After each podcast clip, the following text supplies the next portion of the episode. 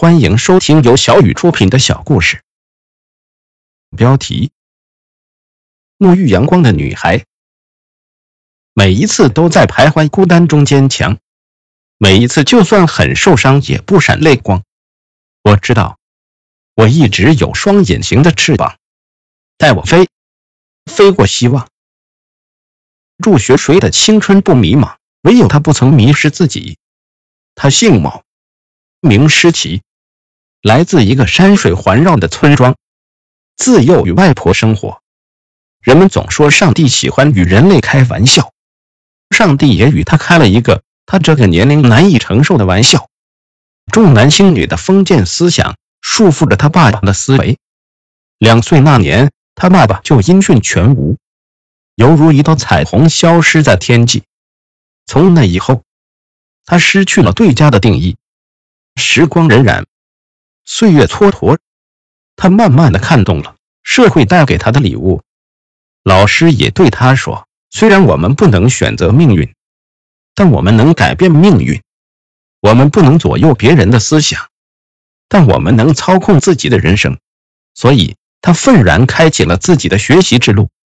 当梦想在向他招手时，调皮的困难也明目张胆地向他走来，送走了秋季的离愁。迎来的是令人痛彻心扉的冬季。秋风吹过，带走了爸爸；东风吹过，带走了与他相依为命的外婆。离开的方式不同，却带给他同样的伤痛。他有轻生的念头，却被坚强打败；他有堕落的思想，却被信念打败。他经常流泪，却不曾在人前矫情。他拖着疲惫的身心。依然顽强地完成自己最初的梦想。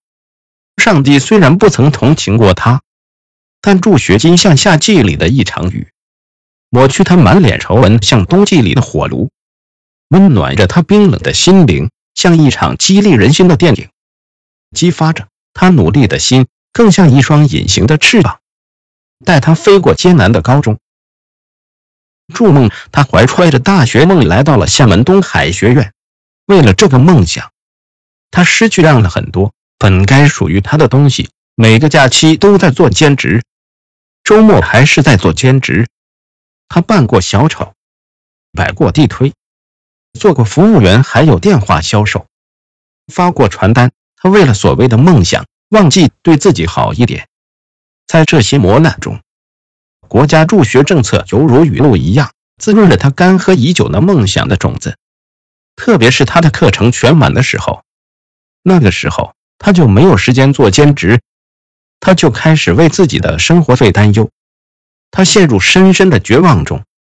这时，助学金像亲人一样向他伸出了双手，牵着着他漫步在阳光下，在黑暗中为他点燃一盏明灯，给他希望。资助政策给了他雨露，给了他阳光，让他安心完成学业。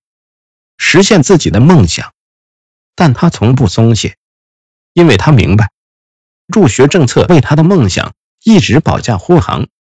他只有心存感激，只有将自己投身于学习中，努力实现自己的梦想，才能让给予他帮助的祖国感到欣慰。